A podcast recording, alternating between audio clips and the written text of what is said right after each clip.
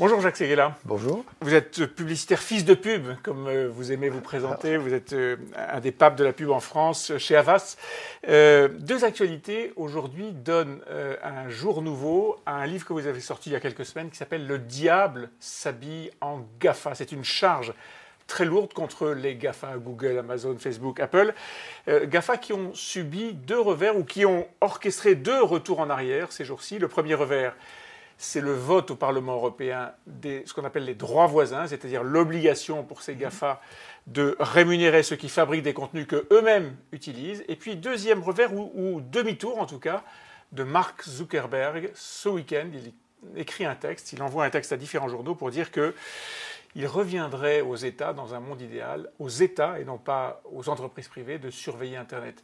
On va s'arrêter un instant là-dessus. Zuckerberg, Virage à 180 degrés Oui, et entre-temps, il y a quand même eu un impôt européen contre Google de 8 milliards, en deux ans. Enfin, le, le, plus sale gosse de l'équipe, c'est quand même quatre garçons dans le vent qui sont en train euh, de, sale gosse créer. De, oui, oui, c'est le sale gosse de l'équipe. Je dis ça entre guillemets. Hein, euh, qui, euh, dès qu'il est pris en faute, va s'excuser devant le sénateur, devant qui il peut, etc. Et qui après ne fait rien. Et pour la première fois, il agit. Et ça, c'est un vrai signe un vrai signe parce que euh, la première terreur qui nous attend si on ne fait rien contre les GAFA, euh, c'est qu'ils sont en train de construire un État numérique. Aujourd'hui, les GAFA, c'est le PIB de la France. Mmh. Dans 10 ans, 15 ans, c'est le PIB de l'Europe. Dans 20 ans, 25 ans, c'est le PIB du monde. Que faisons-nous face à un État numérique qui est 100% euh, américain, qui a tout dans, dans ses coffres, toutes les données euh, du monde euh, qui nous ont volés sans nous demander notre avis, sans nous les payer, et qui, riches de milliards de milliards de dollars, aujourd'hui chacun fait 1000 milliards de dollars, ça sera mmh. combien dans 20 ans, va dominer le monde. Donc il faut absolument arriver euh, moi, je l'avais écrit d'ailleurs dans mon livre, je ne savais pas que c'était prémonitoire à ce point. Il fallait arriver à utiliser la, la, règle d'antitrust qui date de 1850, qui, à l'époque, avait touché Rockefeller avec l'accord de Rockefeller. Rockefeller, à l'époque, à l'époque le pétrole, c'était pas les données, euh, c'était le pétrole, c'était le pétrole euh, et, l'argent. Et, donc les États-Unis ont effectivement, dans les, entre les deux guerres, démantelé l'industrie du pétrole. Et après la Première Guerre mondiale, dans les années 70-80, les compagnies de téléphone. Voilà. Et puis et aussi l'industrie de la finance. Et donc c'est ce qui a relancé à la fois l'activité américaine et avec l'activité de l'Europe et du reste du monde. Vous croyez qu'ils seront démantelés un jour, ces GAFA? Si Trump n'était pas là, ce serait déjà fait. Mhm. Et j'ai vu d'ailleurs que... Pour le plus grand plaisir de la Chine. pour le La Chine a aussi ces GAFA en train de naître et, et, ceux-là seront, aidés par le gouvernement chinois. Bien sûr, bien sûr. D'ailleurs, la guerre des GAFA va commencer. Et euh, je, je, pense, il y a la première opposante à, Trump dans la prochaine élection euh, a en tête de, de, de, son projet euh, la, la, régulation, parce que tout le monde est pour les, pour les GAFA, évidemment, qui sont apportés au monde, l'exceptionnel. Mais ce n'est pas pour ça qu'ils ne doivent pas être régulés. Euh, un, mot quand même sur, euh, sur ce revirement de Mark Zuckerberg quand il dit les États doivent réguler. Est-ce qu'il n'a pas raison? Au fond, est-ce que les États n'ont pas un peu vite renoncé à, ce qu'ils devaient faire, c'est-à-dire protéger leurs citoyens Il y a en Europe aujourd'hui ce qu'on appelle le RGPD, c'est-à-dire que chacun doit accepter ou refuser de donner ses données. Qui a été accepté par l'ensemble de l'Europe, ça c'est formidable, c'est une victoire. Peut-être euh, est-ce que ce sera étendu un jour au reste du monde, mais est-ce que les États ne sont pas responsables aussi de ce qui s'est produit? Zuckerberg, il est malin, parce qu'il renvoie la balle dans le cas inverse. Mhm. Parce que jusqu'à présent, c'est lui qu'on accuse de ne pas nettoyer ses écuries d'OGAS. Et il dit, mais les enfants, moi je veux bien le faire, mais aidez-moi. Et ça dépend évidemment euh, des États. Seuls les États peuvent y arriver. Moi, je ne comprends pas pourquoi il y a chaque année un sommet climatique et le climat, c'est notre grand problème. C'est notre grand problème dans 20 ans, dans 50 ans, dans 5 ans.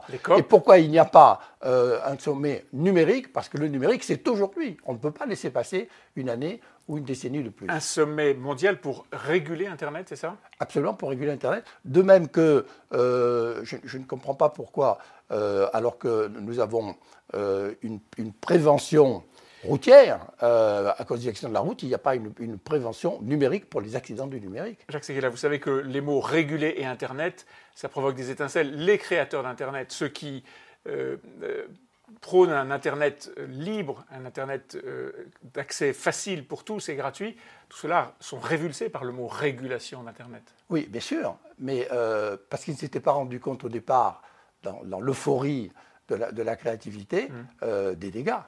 Le progrès a toujours sa part de risque. Le jour où on a inventé la roue dans les contreforts de l'Europe centrale, on a inventé les accidents de la route et les États ont inventé la prévention routière. Eh bien, le jour où on a inventé le net, on a inventé des accidents euh, du numérique. Il faut avoir une prévention euh, numérique. Donc aux États de le faire. Euh, vous dites tous ces GAFA qui ont volé. Par, parenthèse, lorsque j'ai envoyé mon livre à, Emmanuel Macron, dans la nuit, c'est comment il est, il m'a renvoyé un, un petit mot, il m'a dit Ton combat est formidable, j'ai lu ton livre, ça sera le mien. Et d'ailleurs, il ne cesse euh, de, se battre contre les GAFA et, pour une régulation. Et on a un nouveau euh, secrétaire d'État au, numérique euh, depuis hier soir, Cédric O. Autre chose, la grande erreur de l'Europe, c'est de ne pas avoir fait son GAFA. Mais il n'est pas trop tard. Hmm. Et pourquoi elle ne s'assurait pas J'arrive de l'Inde. Pourquoi elle ne s'assurait pas avec les Indiens? Les Indiens aussi ont besoin d'un GAFA. Imaginez un bloc euh, L'Inde est en train de se réveiller. Si Perfit revenait, il écrirait et, l'Inde s'éveillera. Euh, euh, ce serait formidable d'associer l'Europe et l'Inde dans un grand GAFA différent, international et qui régnerait sur le monde. Jacques Seguela, vous avez pointé la responsabilité des États, la responsabilité des GAFA, la responsabilité individuelle de tous ceux qui se sont fait voler leurs données, dites-vous. Mais les publicitaires, est-ce que ce n'est pas eux qui sont allés voir les GAFA pour vendre les annonceurs à, tous ces, mais bien, et bien sûr, géants du Mais bien sûr, et je ne me suis pas caché dans le livre pour le dire, pour mmh. dire qu'on en était euh, et complice et victime.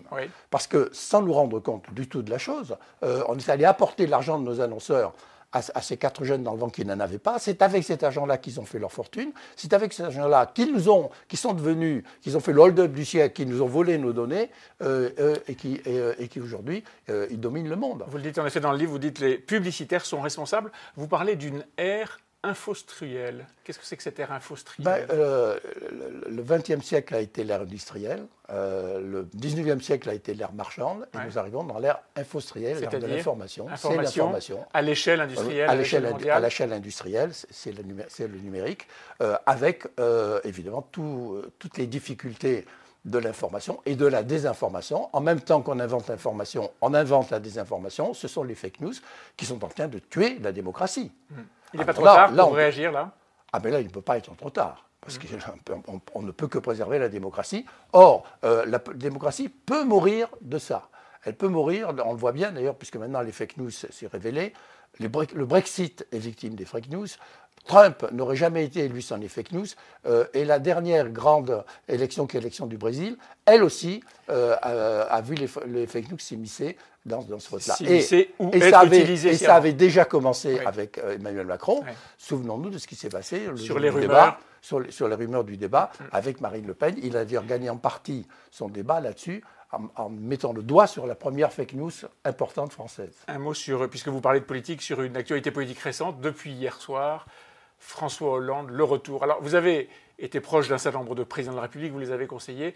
Est-ce que, d'abord, est-ce que vous comprenez le retour d'un ancien président de la République qui n'avait pas pu se présenter? Et deux, est-ce que, en France, telle qu'aujourd'hui est la société politique, vous pensez que le retour d'un ancien président de la République, c'est possible? Non, un ancien président n'a pas le droit de dire ça. Euh, autant je, salue la, position de Nicolas Sarkozy, qui euh, euh, à la fois a quitté la politique, mais à la fois reste quand même euh, écouté, écouté par Emmanuel Macron. Euh, il joue parfaitement son rôle d'ancien président. Autant il y a un petit côté revanchard, un petit côté ah, je ne l'ai pas eu, je, t'aurais, je t'aurais, je t'aurais. Chez François Hollande. Il y a un côté un peu minable chez François Hollande qui ne le grandit pas. Euh, il, a tout à fait tort parce que les présidents adorent, les, Français adorent leurs ils détestent leurs présidents, mais ils adorent leurs anciens présidents. Donc il va se faire détester alors qu'il cherche désespérément l'amour. Mais ce n'est pas comme ça, ce n'est pas en semant la haine que l'on trouve l'amour. Est-ce que les Français adorent leurs euh, publicitaires les Français euh, les ont adorés dans les années 80, puis ils les ont oubliés, et puis maintenant ils s'habituent, ils aiment la pub quand elle est bonne. Ils aiment la pub quand elle est bonne. Merci Jacques Seguela.